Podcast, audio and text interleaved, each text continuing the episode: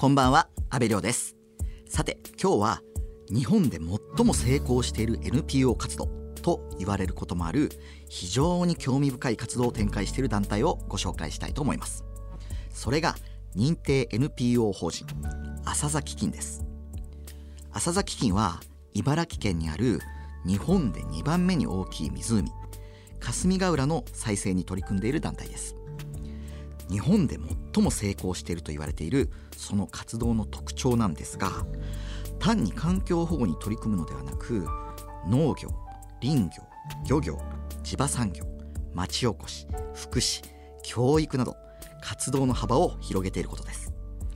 今日は浅崎金代表理事の飯島博さんをゲストにお迎えしてお話をお伺いします。飯島さんよろしくお願いします。はいこんばんは。あの早速なんですが、はい、飯島さんが浅崎金として取り組んでいらっしゃる霞ヶ浦の再生なんですが、はい、いつ頃からどんな活動をされているんですか、えー、20年ほど前からなんですけども、えー、僕たちは市民型公共事業と呼んでいる浅田プロジェクトという取り組みをやっています。まあこれあの従来の縦割りの市民は市民行政は行政企業は企業研究者は研究者というその縦割りの社会システムをまあ一回シャッフルしてですね、えー、そういういろんなものがつながり合ってそしてその今まで解決できなかったような大きな社会問題、まあ、霞ヶ原の汚染それから生態系の問題とかですねを解決するような、まあ、イノベーションを起こそうということで始めたのが私たちの取り組みになってます。その浅崎金のまあ代表的な取り組みとしてのその霞ヶ浦の再生なんですが、そもそも飯島さんは学生時代からその自然や環境問題に関心があったんですか？学生時代というよりも子供時代あの生まれは長野県塩尻なんですけども、まあ、アルプスの本当に綺麗な風景の中で育ってですね。であの、まあ、幼少期その後あの千葉県市川で、まあ、まだ里山が残っててですね里山の中で遊びということで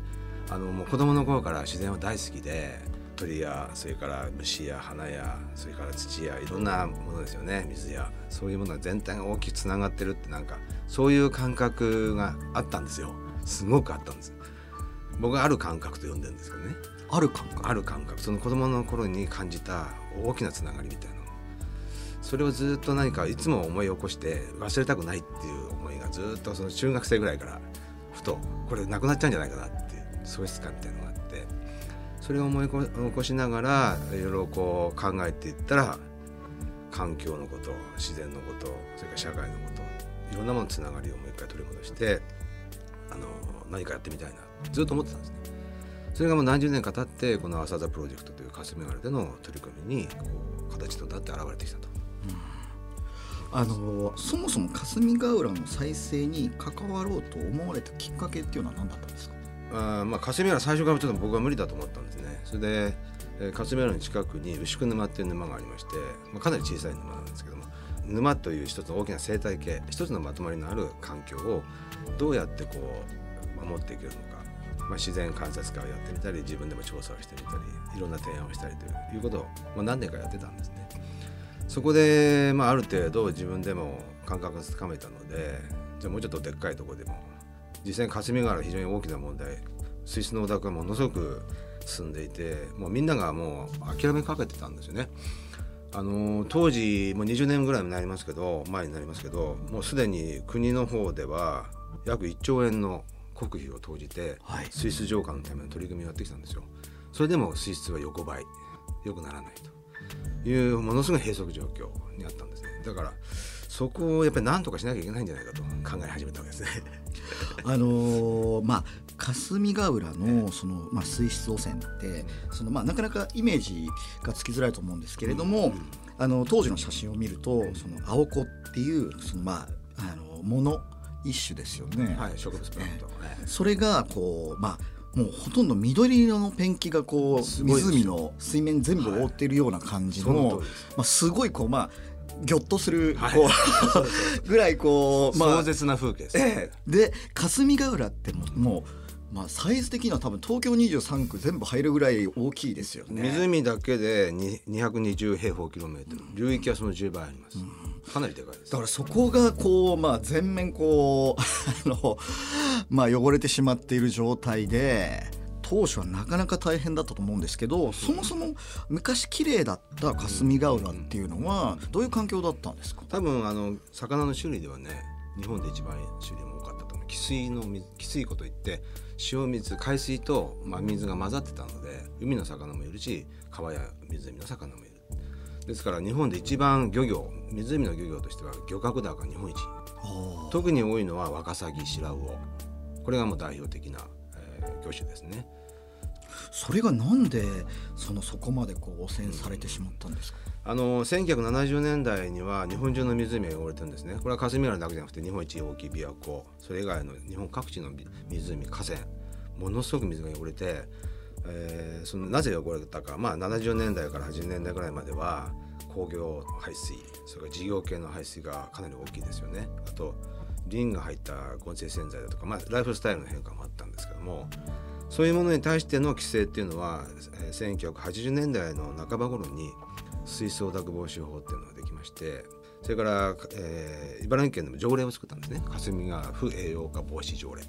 そういう事業系の排水に対する規制があってある程度良くなってきたんですよ。ところが90年代に入って再び悪化をしてこれはもういろいろ手を尽くしてもうまくいかない。でこれはなぜかというと社会システム全体が水を良くしてる、人の営みもあるしそれ農業やそれからいろんなまたあの細かな産業の問題もあるかもしれませんけども大きい工場の排水だけをあの規制してももう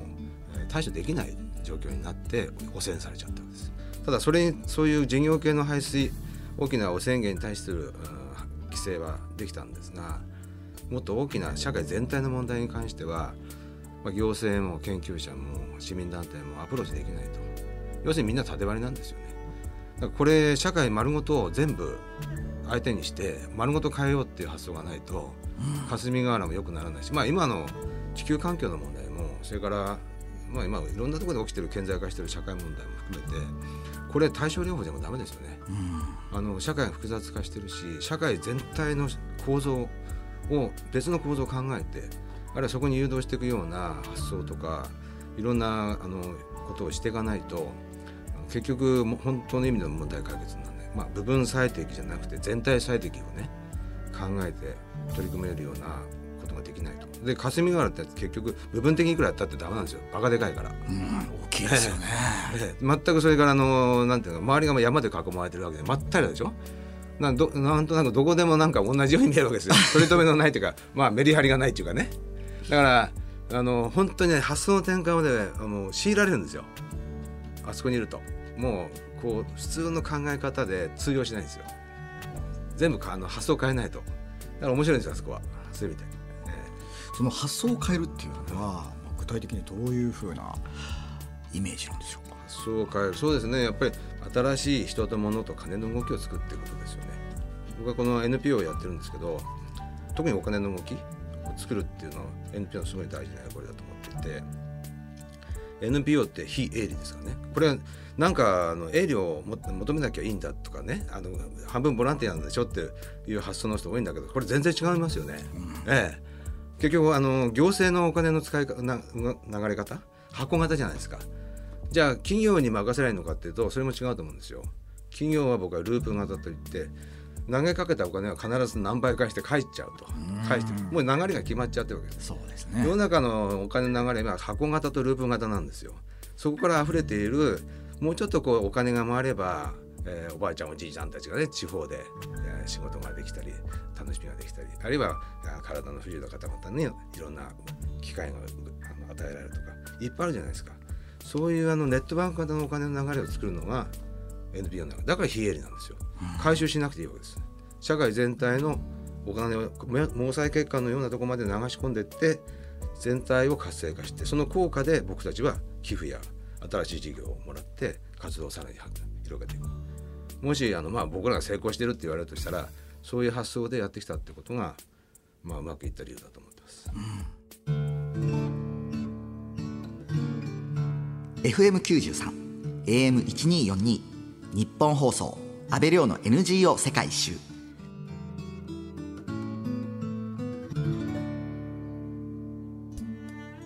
今日は浅崎金代表理事飯島博さんをお迎えしてお話を伺っていますが死の湖と呼ばれた霞ヶ浦。その状態から浅崎金の名前にもなった浅田との出会いが運命を変えたんですよね。そうですね。あのーまあどうしていいかは全く分かんなかったんでまあ分かりませんよね。バカでかい湖が汚れちゃって筑波の研究機関もやってやっているのに、まあ、どうしたらいいか。行政もものすごいお金かけていろいろ事業やってるわけいかない。そういう中でどうしようかって、まあ、思ってですね歩くことにしたんですね。霞ヶほう。原をで湖岸の長さ、まあ、岸辺の長さが日本一長いんですよ霞ヶ原って。ぐにゃぐにゃしてるから。250キロでよく調べたらね歩いて調べた人がいないんですね霞ヶ原をあの頃。でもまあ250キロですからね。そう。歩いてないんですよ。みんな車でポンポンって回ってるだけで船とかね。これはおかしいなと思ったんでねやっぱり歩いて答えを見つけようと思って歩き始めたんですよ。地図持って。でいろんな人を呼びかけたんだけども全然反応がなくて大人からはね。僕は自然観察会あのいろんなとこやったからそれ自然好きの子供たちが45人ものすごくハードな調査なんですよ1日長い時は50キロも歩くんですようわー12時間。でそれをね あの、え4周したんですけどね。で子供たちと歩いていてでその中で死の湖っていうけどもう子供と歩くとねもういろんなもの見つけるんですよ。あのもうい亡くなってたと思われてた水草の切れっ端を見つけてきたりね。あとトンボが飛んでたよとかね。あのヤゴがいたよとか。そういう発見を一つずつ発見なあの重ねながら歩いていってその中ですごいその僕たちにこう感銘を与えてくれたっていうか心に響く風景っていうのがあってそれが朝座の大群落お花畑が一斉バーッとまあ黄色いお花が咲いて湖の中がお花畑になってるんですよねでも全然別世界。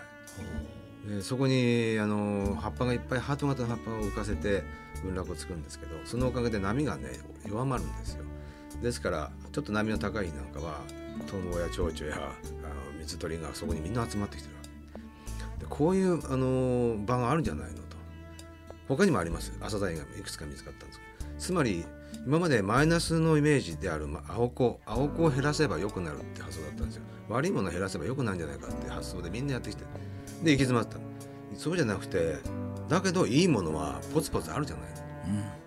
本当にちっちゃなものかもしれないけどそれを拾いみんなでしっかりと見つけ出してそこから何か新しい物語を紡いでいったら湖を変えていくんじゃないかなっていう発想の転換を浅田が促してくれたんです、それで浅田プロジェクトと呼んでるわけですなるほど。あのまあそこから活動が広がっていったってことなんですけれども、まずはどんな活動を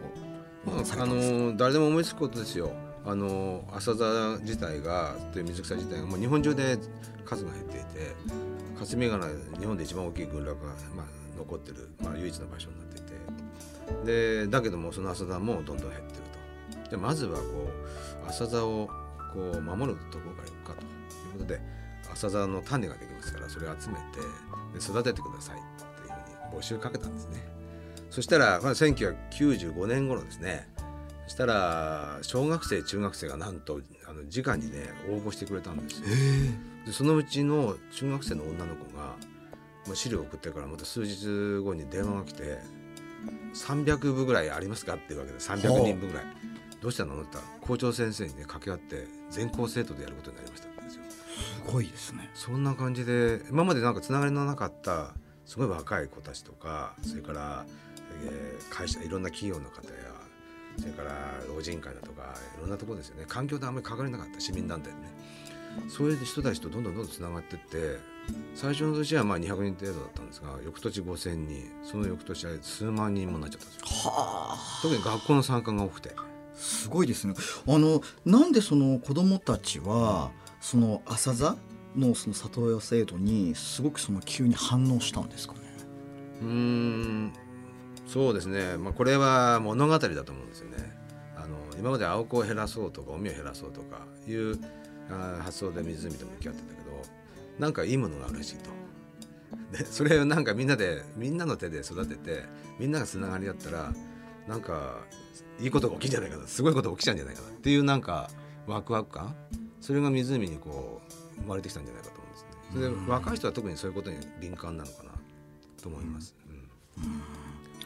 あのまあ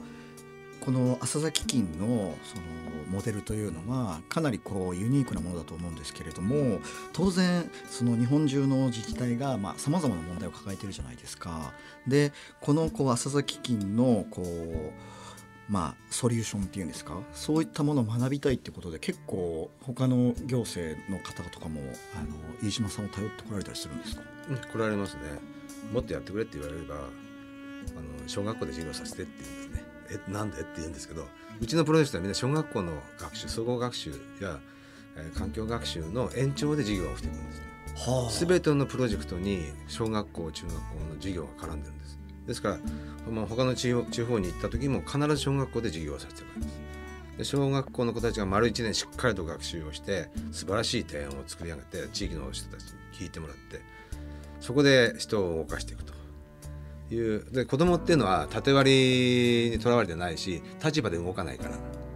感じた通りにしかも34年生ぐらいいいんですよ。56年になるとねもう立場なんですよ結構。ね、つまんないですよ授業が、うん。知ってることしか言わないですあの感じたこととか気づいたことをね34年生で言えるんですよ。うん。だからどんどんどんどん連鎖が起きるわけ。そうするとイノベーションが起きるんですよね。そういう子たちにあの提案を作り上げてもらってそれを大人たちに提案して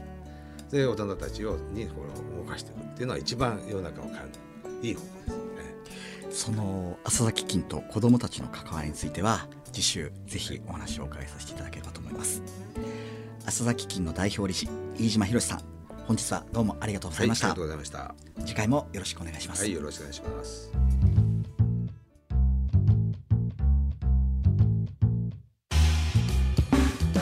FM93 AM1242 日本放送安倍亮の NGO 世界一周。そろそろお別れの時間となりました。今日は浅崎金代表理事の飯島博さんにお話をお伺いしました。いやー飯島さんがおっしゃってたその箱型のお金の使い方とループ型のお金の使い方。それともう一つ、まあそのまあ自然と一体になったお金の使い方っていうのがあるんだなっていうのがすごくこう新鮮でした。どうしてもやっぱり行政企業っ